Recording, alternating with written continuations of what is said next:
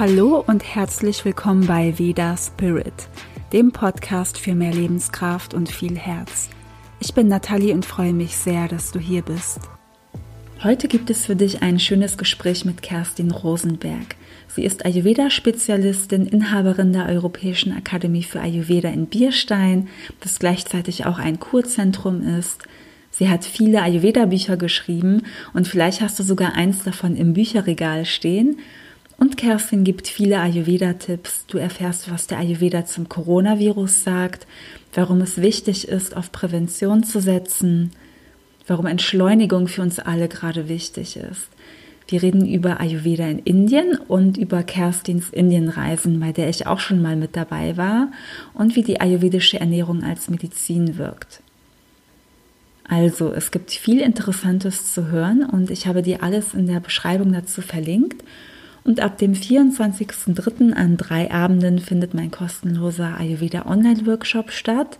Wenn du bei allen drei Abenden dabei sein möchtest, die sind übrigens aufeinander aufgebaut, melde dich gerne an unter laya-ayurveda.de und es geht um Ayurveda Soul Food und wie du zu deiner Lebenskraft kommst, wie du achtsamer mit dir, deinem Körper und deinem Innenleben umgehen kannst, welche Nahrungsmittel auf deine Psyche wirken, was dein Lebensstil und deine Gedanken damit zu tun haben und natürlich, wie du auch dein Immunsystem durch das alles stärkst und deine Verdauung.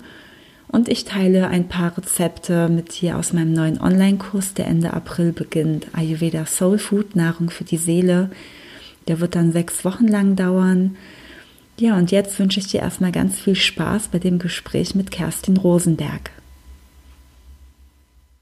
Hallo, liebe Kerstin. Willkommen in meinem Podcast. Ich freue mich sehr, dass du dir Zeit genommen hast für dieses Gespräch. Ja, sehr gerne. Das freut mich auch sehr, dass wir uns auf diese Weise kennenlernen. Ja, super. Ähm, kannst du uns verraten, was dir persönlich am Ayurveda am meisten gefällt oder wie du zum Ayurveda gekommen bist? Was hat dich so fasziniert am Ayurveda? Also ich selbst bin ja mit dem Ayurveda schon sehr vertraut, seit über 35 Jahren, also schon ganz, ganz lange. Das begleitet mich also quasi schon als, ja, seit meiner Erwachsenenzeit. Und ich bin wie viele andere auch übers Yoga zum Ayurveda gekommen. Ich hatte als schon als Jugendlicher habe ich einen Yogalehrer aus Indien kennengelernt. Der kam aus so einer ayurvedischen Apothekerfamilie. Der war kein Arzt, aber kannte sich natürlich von seiner Kultur her auch gut aus. Und mich hat von Anfang an am Ayurveda sehr fasziniert und auch gefesselt, dass wir mit Ayurveda wirklich so einen Schlüssel für unser Leben finden. Also Ayurveda heißt ja übersetzt das Wissen vom Leben und du lernst einfach durch den Ayurveda ganz viel über dich selbst. Wer bin ich? Wie ticke ich? Was brauche ich? Welche individuellen Bedürfnisse habe ich? Und was kann ich wirklich tun für mich, für meine Gesundheit, meine Ernährung? Aber wie kann ich mein Leben auch gut meistern und managen? Und das hat mich einfach durch mein ganzes Leben begleitet, sowohl beruflich wie privat, familiär, meine Kinder, meine Entwicklung und auch so, weißt du, welche Konstitution haben meine Kinder, was, welchen Job sollen die mal nehmen, welch, wie müssen die sich ernähren, was, was brauchen die auch so an, an, an Maßnahmen für ihre individuelle Förderung. Ayurveda war für alles gut. Ja, super schön, ja. Und hat sich dein Leben dadurch sehr verändert, auch gesundheitlich vielleicht? Also ich weiß es ja nicht so richtig, weil ich das schon so lange mache. Ich weiß ja nicht, wie es gewesen wäre ohne. Aber ich kann nur sagen, ich bin total glücklich mit meinem Leben, wie es ist mit Ayurveda. Und was ich natürlich schon so äh, vor allen Dingen auch jetzt so aus der langjährigen Erfahrung sagen kann, ähm, du kannst mit Ayurveda ganz viele Dinge verändern, die veränderbar sind, aber bestimmte Dinge, die entsprechend deiner Konstitution, deines genetischen Codes so angelegt sind, die sind eben so. Und da können wir eben einfach auch Selbstakzeptanz, Selbstliebe und gutes Management der unveränderbaren Dinge auch, äh, auch lernen. Also es ist nicht so, dass Ayurveda so ein Wunschkonzert ist, das ist mein Idealtypus, den will ich gerne, der will ich gerne sein und jetzt muss ich nur ein bisschen Ernährung und Kräuter ändern und dann bin ich das, sondern du bist eben auch die, die du bist und dass du davon die besten Seiten auch zum Ausdruck bringst. Aber eben ein paar Schattenseiten hat es trotzdem, ja. Das lernen wir eben auch gut zu managen und gut zu akzeptieren. Und das finde ich eigentlich auch eine schöne Erkenntnis aus dem Ayurveda. Ja, sicher. Ja, auf jeden Fall. Was würdest du denn sagen, was heutzutage die Menschen am meisten brauchen? Also welche Veränderungen würde ihnen gut tun oder was fehlt ihnen, um einfach auch mhm. ja glücklich oder gesund zu sein? Mhm. Also ich leite ja hier in Bierstein die Ayurveda Akademie, die Europäische Akademie für Ayurveda und auch das angeschlossene Kur- und Gesundheitszentrum. Und wir haben ja 365 Tage im Jahr wirklich direkten Kontakt mit Ayurveda-Lehrenden und Praktizierenden, sowohl im klinischen wie auch im akademischen Feld. Und wenn ich so schaue, was sind die Motivationen oder auch die, die Gründe, warum Leute sich intensiv mit Ayurveda beschäftigen, unabhängig davon, ob sie jetzt eine Ausbildung machen oder auch eine Kur, dann geht es da ganz, ganz viel um psychische und emotionale Faktoren. Also mindestens 80 Prozent aller Menschen, die hier zu, zu Ayurveda Behandlungsprogrammen herkommen, leiden eigentlich unter emotionalen oder psychischen Belastungsfaktoren. Und selbst wenn sie körperliche Beschwerden haben, ist doch der mentale Stress oder einfach auch das Gefühl, im Leben überfordert zu sein mit bestimmten Rahmenbedingungen, die das Leben uns einfach stellt, auf der privaten oder beruflichen Ebene nicht klarzukommen, mehr Energie zu verbrauchen, als man zurückgewinnt und all diese Aspekte, die stehen wirklich im Vordergrund. Deswegen finde ich die Psychologie des Ayurvedas auch ganz besonders spannend und die fließt eben in alle Therapiemethoden mit ein. Also Ayurveda beschreibt ja drei verschiedene Therapiemethoden, rationale, psychologische und auch subtile Methoden. Und die Psychologie halte ich bei uns ganz besonders wichtig. Einfach, und das fließt in alles mit rein. Egal, ob du dich ayurvedisch massieren lässt oder ja. deine Ernährung umstellst oder äh, medizinische Konsultation in Anspruch nimmst, dieser emotional-psychologische Faktor nimmt immer eine große Rolle. Mhm. Und wenn die Menschen am Anfang versuchen, etwas umzusetzen, konntest du dann auch in der langen Ayurveda-Zeit, du hast äh, bemerken, was ihnen noch leicht fällt? Oder gibt es irgendwas, was die Menschen wirklich sehr schwer umsetzen können? Also fällt ihnen vielleicht die Ernährung leichter umzusetzen, als irgendwas im Alltag umzusetzen? Also erstmal gibt ja Charaka, unser Grundlehrer des Ayurvedas, in seinen alten Schriften ganz genauen Leitfaden für die Umsetzung, weil der sagt ja, Du solltest maximal ein Viertel deiner alten Gewohnheiten, deiner unzuträglichen, Gewohnheiten in neue zuträgliche Gewohnheiten wandeln. Also es geht wirklich um einen langsamen Schritt für Schrittbereich. Ein Viertel und dann nochmal ein Viertel und dann nochmal ein Viertel und dann bis, bis Ganze. Und da können wir uns wirklich Zeit lassen. Und welche Empfehlungen das sind und auch wie schnell das geht, das hängt ja auch von deiner individuellen Konstitution ab. Für eine Pitta-Person zum Beispiel ist es total einfach, sich mehr zu bewegen und auch mit einer gewissen Konsequenz bestimmte Dinge in seinem Leben umzusetzen. Aber für, für Pitta ist es eben ganz besonders wichtig, dann auch auf Säure und Hitz äh, und auch erhitzende Substanzen äh, zu achten, dass man die weniger hat. Also scharfe Gewürze, rotes Fleisch, äh, Sauna und auch, sage ich mal, so diese mentale Überhitzung, ja, alles zugleich machen zu wollen, ist für Pitta ein Thema wo wir direkt einsteigen. Aber wenn ich einen Pitta-Klienten habe, dann weiß ich, der ist konsequent und konsequent und hat auch eine Handlungskompetenz. Bei Kaffermenschen geht eben alle so ein bisschen langsamer. Die brauchen oft zwei Wochen, bis sie sich die Ingwerwurzel gekauft haben, ja. Aber wenn die mal was machen, dann machen sie es eben langfristig und gründlich, ja. Aber jetzt eine Kafferperson in Bewegung zu bringen, klar ist für die auch Sport total wichtig, aber damit tun die sich eben schwerer. Also das heißt, der gute Ayurveda-Therapeut, Coach, Arzt weiß ja auch entsprechend, der körperlichen Konstitution, die die Leute haben, wie ihre mentale Qualität damit auch äh, verbunden ist und ähm, nutzt auch dieses Wissen, um in der Beratung individuell auf die Leute einzugehen und auch die Interventionen zu setzen, die A besonders wirkungsvoll sind und B, die sie auch brauchen für die praktische, ähm, ja, die, pra die Praxis zu Hause einfach auch. Ja, das finde ich total interessant, einfach, dass auch jeder so unterschiedlich ist oder auch ein Mischtyp sein kann und dass jeder einfach anders damit umgeht, ja, und immer, ja, erstmal denke ich, das Beste für einen selber herausholen kann und umsetzen kann, ja. Mhm. Und da müssen wir eben auch noch mal so ein bisschen unterscheiden, dass äh, die Störung, also die Vikriti, dein Jetzt-Zustand, das ist natürlich immer das, worauf sich dein Empfehlungskatalog bezieht. Und da können wir ausgehen, dass mindestens 80 bis 90 Prozent der Leute einfach Waterstörungen haben. Mhm. Das Water in unserer Welt, also einfach ähm, diese Schnelligkeit und diese Überaktivität, die ist unheimlich hoch und deswegen leiden einfach ganz viele Leute auch unter stressbedingten oder auch neurologischen Problematiken angefangen vom Darm bis einfach zum, zu, zu, zum Schlafverhalten oder auch jetzt ganz aktuell dem Immunsystem, ja der körperlichen, mentalen Belastungsfähigkeit. Das sind die Hauptthemen unserer Zeit. Und deswegen fangen wir eigentlich auch auf der praktischen Ebene oft mit waterausgleichenden Maßnahmen an.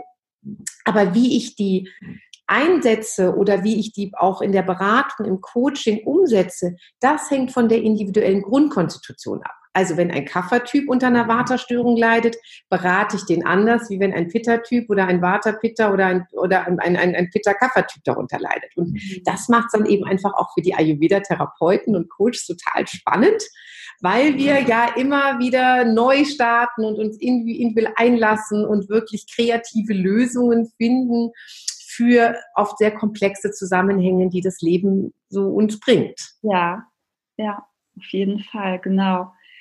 Ähm, du hast es ja schon fast angesprochen in der jetzigen Situation ähm, wegen dem Coronavirus. Hast du da bestimmte Tipps für die Menschen oder was sagt der Ayurveda dazu, wenn, wenn so etwas passiert, wenn ähm, ja, die Menschen einfach gefährdet sind wegen so einem Virus? Also einmal auf der Ernährungsebene, aber auch auf der mentalen Ebene. Also ich war jetzt ja gerade erst vier Wochen in Indien und das war auch für mich jetzt irgendwie spannend zu sehen, wie geht man in Indien mit dem Coronavirus um und wie geht ja. man bei uns mit dem äh, Coronavirus um. Und, ähm, und da ist es natürlich schon so, dass man ähm, auch aus ayurvedischer Sicht ganz, ganz stark auf Prävention setzt. Also einfach dieses individuelle Gesundheit, äh, äh die individuelle Gesundheit stärken, das Abwehrsystem stärken. Da, was kann jeder für sich selber erstmal tun? Und da sind natürlich auch Hygienemaßnahmen, was wir jetzt alle wissen, Hände waschen und auch genügend Abstand halten. Im Ayurveda haben wir ja sowieso das oder in Ihnen haben wir immer das Namaste. Wir schütteln ja gar nicht so viel Hände und so, ja. Das machen wir genauso. Das wurde auch von der indischen Regierung, vom Gesundheitsamt ganz klar so weitergegeben. Aber es wurde eben auch ein Katalog herausgegeben, mit Gewürzen, Kräutern, Nahrungsergänzungen, ähm, Reinigungsmaßnahmen, die einfach auch helfen, ähm, die Gesundheit des Einzelnen zu schützen. Ja, und das ist natürlich, dass wir unsere Schleimhäute, unsere Atemwege schützen sollten. Wir haben auch hier an der Ayurveda Akademie und dem Kurzentrum jetzt damit auch begonnen. Wir kochen spezielle Teerezepturen, die dann eben auch mit Ingwer, mit Nelke, mit Süßholz, mit Zimt, mit Kurkuma sind. Äh, Zitrone und Honig sind auch wichtig, einfach zur Immunisierung. Ähm, wir geben, wir empfehlen Nahrungsergänzungen, die speziell auch das Ojas, die körperliche Immunität und Abwehrkraft stärken. Da zählen zum Beispiel Amla dazu, die Amla-Frucht oder auch Goduchi ähm, oder eben auch äh, ja einfach andere Rasayanas, die wir, die wir da gut einsetzen können. Aber ich persönlich finde eben auch diese eigene innere positive Haltung ist ganz wichtig. Ja. Stress ist immer ein Faktor, der das Nervensystem und damit auch das Immunsystem belastet und dass wir jetzt einfach auch die Ruhe bewahren, dass wir, dass wir vielleicht auch bestimmtes positives Potenzial in der Situation sehen. Also einfach die, nicht, dass die Situation positiv ist, aber die Auswirkungen, dass wir eben auch sagen, okay, ähm, jetzt durch diese mehr dieses, dieses Leben nach innen, dass wir nicht mehr so viel nach außen gehen, dass man vielleicht auch ein bisschen mehr zu Hause bleibt, dass man sich isoliert in dem Sinne, ist ja auch eine Entschleunigung, ist ja auch eine Achtsamkeit. Und wir können natürlich auch kreatives Potenzial freisetzen, aber man sollte nicht aus Angst sein Leben reduzieren, sondern einfach auch aus dem Positiven heraus. Ich möchte jetzt für mich meinen Raum in Sicherheit und Schutz und für mich selbst positiv gestalten. Und ja, und diese diese Panikmache, die ist, glaube ich, wirklich für alle nicht sinnvoll. Ja, und äh, sondern eher äh, sorgsam und achtsam miteinander umgehen. Ja, das hast du sehr schön beschrieben. Ähm, es ist ja sowieso so, dass der Ayurveda sagt, Prävention ist sehr wichtig. Und ich kann mir auch vorstellen, dass gerade jetzt in dieser Situation ja viele Menschen irgendwie richtig aufwachen und das dann selber auch wahrnehmen, wie wichtig das überhaupt ist, dass man auch generell auf die eigene Gesundheit schaut oder auch auf das Mentale. Ähm, weil wenn man jetzt vielleicht auch ja in der, in der Vergangenheit gar nicht so richtig ähm, darauf geachtet hat, wie man sich selber umsorgt, dass man spätestens jetzt damit anfängt. Ja, aber natürlich, Absolut. Ist, natürlich ist es besser, wenn man es immer macht. Ja, und viele, und viele der ayurvedischen Gesundheitsempfehlungen sind eben jetzt ganz besonders sinnvoll. Also, dass wir viel heißes Wasser trinken, wird im Ayurveda eh empfohlen. Das ist ja so wie die Dusche von innen, aber jetzt gibt es eben noch die zusätzliche Empfehlung, mach es, damit die Schleimhäute einfach immer schön befeuchtet werden. Dass wir uns warmes Öl in die Nase machen, ja, entweder mit Sesamöl oder mit Anutailam, wird im Ayurveda sowieso empfohlen, damit einfach die Zirkulation durch den gesamten durch den, durch das, durch die Schrotas gut vor, also die Zirkulationskanäle gut funktioniert. Aber jetzt eben besonders wichtig, weil es die Schleimhäute schützt.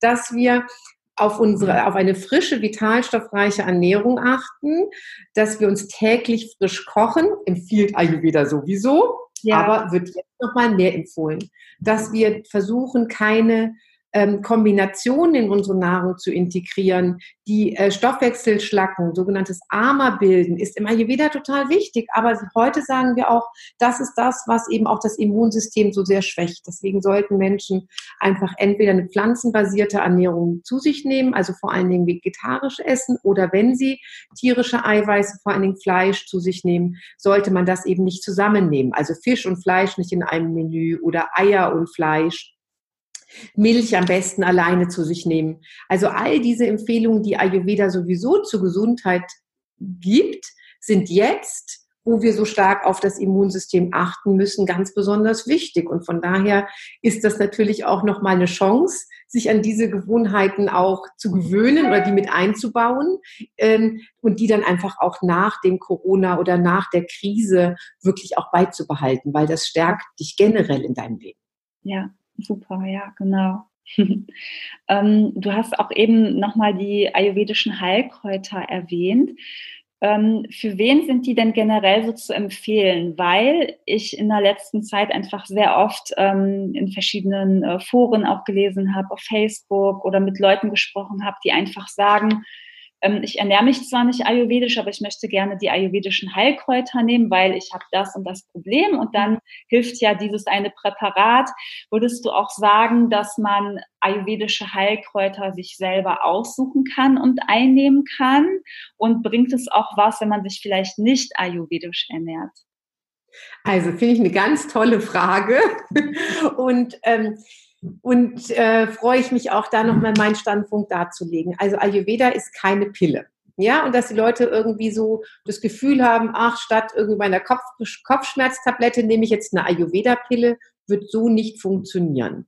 Weil Ayurveda ist einfach ein großes, ganzheitliches Heilsystem und auch die ayurvedische Medizin, die traditionelle indische Medizin versteht sich als komplexes System, wo ganz viele verschiedene Aspekte zusammenarbeiten. Also von der Ernährung und der Lebensweise, das macht mehr als die Hälfte des gesamten Erfolgs einer Behandlung aus. Es kommen die Massagen und die Ölbehandlung dazu. Es, und dann kommen eben aber auch Kräuter oder Nahrungsergänzungen und auch Ausleitungsverfahren hinzu. Und die Kräuter, die Nahrungsergänzungen, die Medizin kann einfach diesen Prozess immer unterstützen, intensivieren und beschleunigen. Alle Präparate, die auf dem europäischen Markt erhältlich sind, sind als Nahrungsergänzung erhältlich. Ja, und wir brauchen trotzdem einfach auch eine gute Guidance, also kompetente äh, Empfehlungen eines erfahrenen Ayurveda-Therapeuten, Arztes oder Ernährungsberaters, der für uns auch die richtige ayurvedische äh, Nahrungsergänzung raussucht und auch die Dosierung und vor allen Dingen auch die Einnahme. Weil viele Präparate haben einfach ganz unterschiedliche Wirkungsformen. Zum Beispiel, wenn wir vom Piperli sprechen, der lange Pfeffer ist ein total, ist einfach ja nur ein Gewürz, ist ja einfach der lange Pfeffer, äh, Piper, Piperlongum, aber kann auch als Nahrungsergänzung eingesetzt werden. Und ich kann zum Beispiel den langen Pfeffer einsetzen, um die Gewicht, das Gewicht zu reduzieren. Also es ist ein klassisches Präparat, um die Fettstoffwechselverbrennung anzuregen. Dazu nehme ich den langen Pfeffer morgens gemischt mit Honig vor dem Frühstück. Ich kann aber auch den langen Pfeffer nutzen für die Psyche, weil er einfach auch das, die Denkfähigkeit und die Verarbeitungsfähigkeit des Geistes fördert. Also man setzt den langen Pfeffer auch ein, zum Beispiel, ähm, damit Kinder sich, damit Kinder besser lernen können, damit die linke und die rechte Gehirnhälfte besser miteinander kommunizieren. Dazu gibt's auch, wird auch gerade eine Studie in Indien gemacht. Dazu nehme ich aber den langen Pfeffer mit, mit Ghee. Mhm. Und, äh, und nicht mit Honig. Und jetzt ganz aktuell ist natürlich der lange Pfeffer auch ganz toll für das Autoimmunsystem. Wir setzen ihn in der Heu für Heuschnupfen ein, für die Immunprophylaxe. Wir setzen ihn auch, äh, auch ein, um Ama, diese, diese unverdauten Stoffwechselschlacken zu verbrennen, speziell bei Vata-Ama, also auch bei rheumatischen Erkrankungen oder Atemwegserkrankungen wird Piperli gerne verwendet. Da nehme ich ihn aber mit warmem Wasser und jeweils immer vor den Mahlzeiten, auch mittags und abends. Also wir sehen, ähm, einmal nur zu sagen, den Pipperli zum Abnehmen, zum Schlauwerden und für dein Immunsystem, das kann man vielleicht mal so, so werbemäßig rausgeben, aber es würde längst nicht den Erfolg haben, wie wenn man sich individuell beraten lässt und auch wie viele nehme ich denn? Du kannst dosieren von der Messerspitze bis zu mehreren Gramm. Ja, du kannst das täglich nehmen, du kannst nur eine Kur machen. Also dementsprechend würde ich einfach ähm, davon abraten, dass man da zu viel Selbstexperimente macht. Aber wenn du jetzt bestimmte Nahrungsergänzungen oder Gewürze des Ayurvedas, wie jetzt Kurkuma, Ingwer oder eben auch Chevan Prash, diese Amla-Marmelade, in deinen Alltag integrierst und das mit einem halben Teelöffel am Tag ungefähr machst, da kann, gibt es auch keinerlei Nebenwirkungen. Also da kann auch nichts passieren. Ja, also deswegen kann man natürlich vieles für sich einfach mal ausprobieren und da gibt es ja auch viel Literatur, die darüber inzwischen informiert. Aber wer echte therapeutische Hilfe sucht, der sollte sich auch therapeutisch diagnostizieren und behandeln lassen und dazu stehen Ayurveda-Heilpraktiker, Ärzte und Experten einfach zur Verfügung. Ja. Super, das war so ein schönes Beispiel mit dem Pipali. Ähm, ich habe selber auch äh, Pipali öfter eingenommen, auch gemischt mit Wasser. Ähm, weil ich hatte ja auch Nahrungsmittelunverträglichkeiten, also die sind auch mittlerweile weg, Gott sei Dank durch den Ayurveda. Und da habe ich auch Pipali getrunken. Also vor allem, wenn ich ähm, mal doch woanders essen war und dann weiß man ja manchmal nicht, was ist da noch drin, dann habe ich auch ähm, Pipali getrunken vorher, damit der Körper einfach auch ja diese Belastung, die da vielleicht auf mich wartet, genau. auch, um, damit umgehen kann. Ja. Ja, das ist super. Man kann natürlich auch so ayurvedische Gewürze oder Nahrungsergänzungen so ein bisschen als, Profi, als Prophylaxe einnehmen. Und gerade bei Nahrungsergänzungen zum Beispiel, äh, bei Nahrungsmittelunverträglichkeiten zum Beispiel, Ingwer, also der getrocknete Ingwer, das Schunti hilft ja immer auch, Laktose besser zu verdauen. Das mhm. heißt, wer viele Milchprodukte oder Milch zu sich nimmt und da so ein bisschen, ähm, es so ein bisschen krummelt oder dazu Durchfall oder auch zu Unverträglichkeiten neigt. Also es ist nicht so, wenn du eine, wenn du eine tatsächliche Unverträglichkeit hast, aber viele haben ja so ein bisschen so eine ja. Intoleranz, ja. Da ist zum Beispiel getrockneter Ingwer unheimlich gut. Kurkuma hilft bei Histamin oder ähm, bei Histaminunverträglichkeiten sehr und ähm, äh, so kann auch begleitend gegeben werden. Und, äh, und Atschwein, der Königskümmel und auch Kreuzkümmel wird zum Beispiel bei Gluten sehr empfohlen. Also auch da kann man ja auch bei der Nahrungsmittelzubereitung ähm, auch darauf achten, dass man das einfach auch mit einsetzt, weil kleine Mengen von Gewürzen können die Wirkung der Nahrung einfach sehr verändern.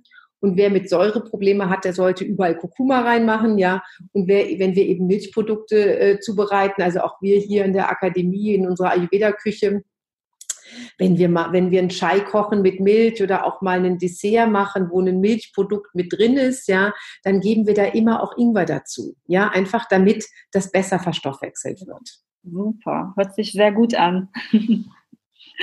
ähm, du hast erzählt, dass du ja vor kurzem in Indien warst und ich glaube, du machst diese Indien, diese Studienreise jedes Jahr, oder?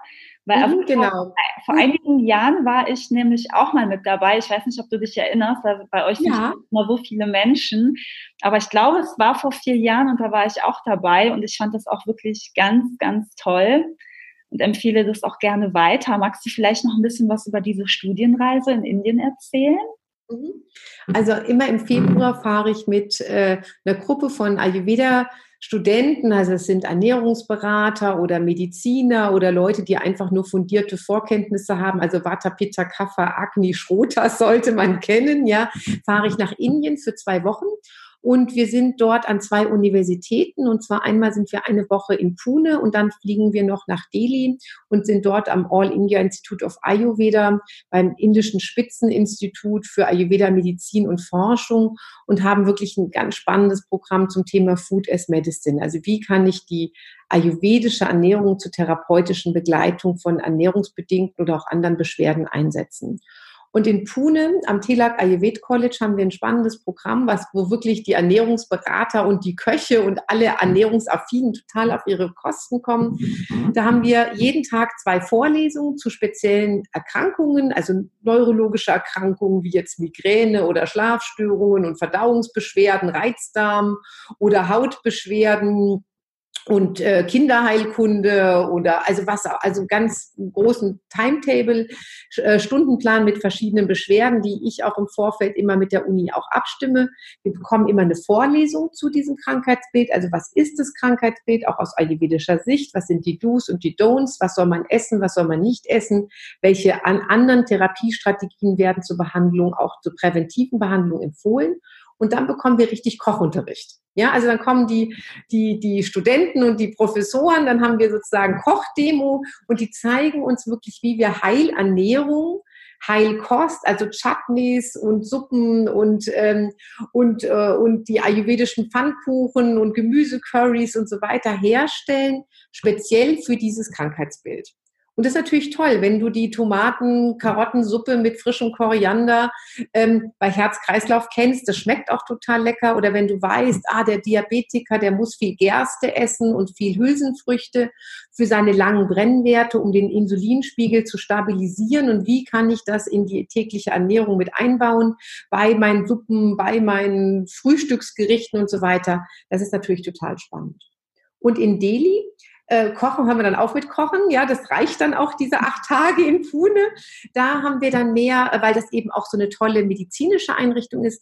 Da gehen wir dann wirklich auch in die Abteilungen. Wir haben jetzt zum Beispiel in der Kinderabteilung den ganzen halben Tag verbracht, haben mit spastischen Lähmungen, haben, hatten Kinder mit spastischen Lähmungen. Wie werden die massiert? Welche, welche Ernährung brauchen die? Aber eben, es werden immer viele Fallbeispiele vorgestellt. Die, da geht es, also ist es so ein bisschen über den Tellerrand hinaus mit, äh, mit Führungen in die einzelnen Abteilungen dieser, dieser, dieses wirklich hochklassigen Uniklinikums aber dann eben auch Vorlesungen und vor allen Dingen vielen Fallbeispielen. Wie werden die Patienten behandelt? Und das ist für uns dann auch alle total interessant und bereichernd.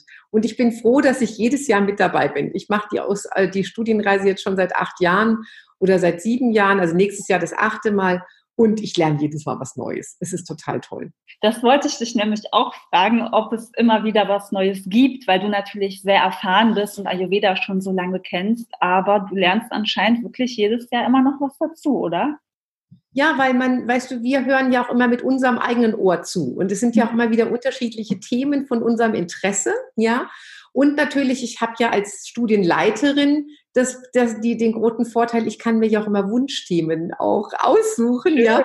Und da nutze ich das natürlich auch so, dass ich mir immer auch Vorlesungen oder auch Ausführungen zu Themen wünsche, die jetzt auch von meinem speziellen Interesse sind. Zum Beispiel letztes Jahr habe ich ja das Buch geschrieben, Ayurveda für Ayurveda für Frauen in den Wechseljahren. Und da habe ich mir eben auch viele Vorlesungen zu diesem Thema Frauen und Wechseljahre und Hormone und so gewünscht, ja.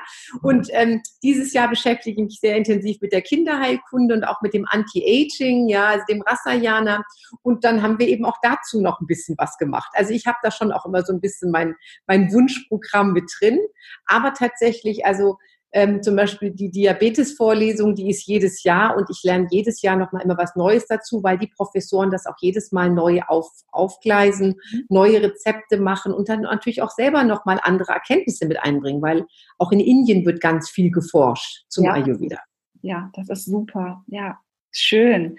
Mal es auch gerade vom Kochen erzählt hast, kamen alle Erinnerungen von damals hoch. Ja, das hat mir auch total gefallen, ähm, da einfach ja zuzuschauen, wie, wie die Leute kochen und alles erklären. Und ich finde auch, dass sie sehr viel also mit Liebe gemacht haben. Ja, also sie waren immer sehr freundlich und ähm, ja, und auch diese ganzen Plakate, die sie immer vorbereitet haben mit ganz viel Kunst, mit, also sehr, mit sehr viel Kreativität und das ganze Essen, was wir probieren konnten. Also es war wirklich super schön, fand ich.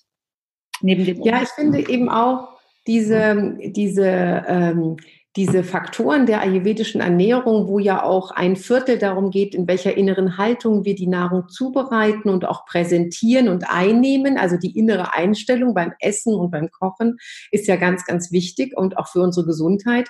Die kommt da in Indien sehr gut zum Ausdruck. Ja, weil man wirklich sieht, mit wie viel Liebe und Hingabe sie das zubereiten und erklären und auch präsentieren. Und ich finde eben auch, dass es uns so sehr hilft, dieser Kochunterricht in Indien, zu lernen, kreativ mit der, mit der ayurvedischen Kochkunst umzugehen und die Prinzipien zu verstehen, weil wir haben ja die Herausforderung, wir wollen ja mit unseren Nahrungsmitteln, die hier vor Ort wachsen, mit unseren regionalen Gegebenheiten, auch saisonalen Faktoren, also Jahreszeiten bezogen, eine ayurvedische Ernährung äh, kreieren, die wirklich individuell passt. Und da können wir ja nicht immer nach Indien schauen, weil da sind die die Jahreszeiten anders und auch die Ernährungsgewohnheiten sind anders und auch gewisse Nahrungsmittel. Also bei uns wächst eben keine heimische Kokosnuss, ja? ja. Und auch Mango und Papaya und Ananas, die in der Therapie sehr viel verwendet werden, weil sie spezielle Heilqualitäten haben, sind eben nun mal keine heimischen Früchte. Wir, für uns ist viel besser, wir verwenden Trauben, Äpfel, Birnen, Aprikosen, also das, was wir wirklich hier bei uns auch zur Verfügung haben. Und da ist es natürlich toll, wenn man da einfach ein gutes Grundverständnis Verständnis auch vom Ayurveda hat, um da ähm, selbstverständlich mit umgehen zu können. Ja, genau. Und ähm, weißt du auch, wie das ist bei den Indern? Ähm, wie viel Ayurveda leben die überhaupt? Also in den Familien, ist das ähm, noch typisch oder eher weniger?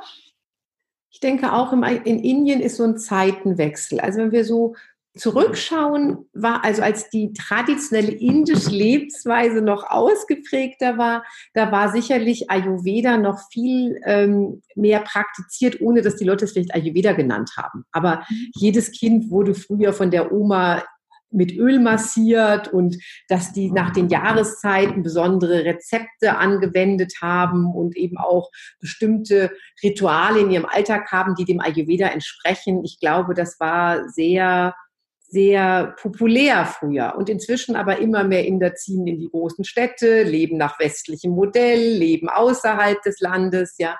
Und natürlich, wenn ich sehe, allein in den letzten sieben Jahren, wo ich nur zur Studienreise nach Indien fahre, ich selbst fahre ja schon seit über 20 Jahren, seit über 25 Jahren, 30 Jahren regelmäßig nach Indien. Aber wie viele McDonalds, Pizza Huts, Fastfood-Läden inzwischen in jeder Stadt, die auch Kleinstadt sind, ändert sich natürlich der Lebensstil der Inder auch rasant.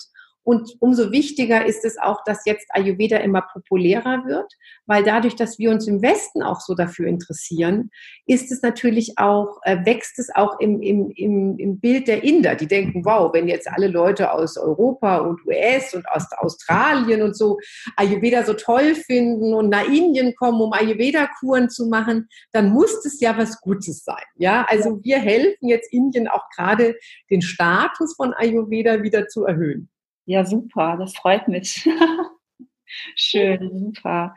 Ähm, könntest du vielleicht noch zum Abschluss ähm, sagen, was du den Leuten empfehlen würdest, wenn sie anfangen, sich mit Ayurveda zu beschäftigen? Also kannst du vielleicht ein Buch von dir empfehlen oder was würdest du generell diesen Menschen empfehlen? Ja, also ich denke, das Wichtigste im Ayurveda ist wirklich, dass man sich emotional berühren und begeistern lässt. Ayurveda macht Spaß, Ayurveda macht glücklich und das sollten wir auch erfahren. Ja, deswegen ist natürlich auch schön, wenn man mal ein Buch liest, um so ein paar Tipps zu bekommen, die man dann auch ausprobieren kann. Aber Ayurveda will vor allen Dingen auch getan werden. Deswegen, ich finde einfach auch Kochkurse ganz tollen Einstieg, ja, wo man einfach auch mal die ayurvedische Küche kennenlernt und guckt, wie, wie gut die schmeckt und wie leicht die umzusetzen geht. Ich finde es toll, wenn man, ähm, wenn man einfach auch sich mal ayurvedisch beraten lässt, um zu wissen, was bin ich eigentlich für ein Konstitutionstyp oder wie ticke ich denn so, was ist für mich besonders wichtig. Das erleichtert einfach den Einstieg, weil man gleich sich in die richtige Richtung bewegt. Und mit meinen Büchern, ich meine, ich habe in, in mittlerweile, glaube ich, 14 Bücher geschrieben, da gibt es echt viele, ja. Mhm. Und ähm, da muss man so ein bisschen überlegen, welches Thema interessiert mich besonders. Also, wer sich mit der ayurvedischen Ernährung einfach mal beschäftigen will, da finde ich eigentlich dieses rote, die Ayurveda-Ernährung aus dem Südwestverlag, ein gutes Standardwerk, das hat 100 Rezepte, da wird die ganze Theorie total gut und auch ein, eingänglich beschrieben und auch die Ayurveda Ernährungs- und Gesundheitsberater, die bei mir die Ausbildung machen. Das ist eine sehr fundierte Ausbildung, die über ein Jahr geht, ähm, über 300 Ausbildungsstunden hat, die wir jetzt ja auch als Online, als Blended Learning System, also digital anbieten. Da ist so ein bisschen das rote Buch so eine Basis für. Mhm. Ja, also das finde ich wirklich so als, als gutes Fundament, sehr sinnvoll. Aber wir haben natürlich auch, weißt du, äh, ich habe, es gibt so ein Buch Ayurveda gegen Stress oder Ayurveda und Detox, ganz passend jetzt zur Jahreszeit und zur aktuellen Situation oder Ayurveda für Frauen in den Wechseljahren. Es gibt so viele Themen, wo du natürlich auch mit deinem Lieblingsthema einfach einsteigen kannst. Ja, klar, super. Vielen Dank. Ich danke dir sehr für das super interessante Gespräch. Und ja, ich wünsche dir auf jeden Fall alles Gute für deine Zukunft und deinen weiteren Weg, Kerstin. Ich danke dir und auch für dich alles, alles Gute und weiterhin ganz viel Erfolg und dass du ganz viele Menschen mit deinem, mit deinem Wirken im Ayurveda einfach erreichen kannst und ihnen ein kleines Stück vom Ayurveda näher bringst, was sie auch gesünder und glücklicher macht. Dankeschön, meine Liebe.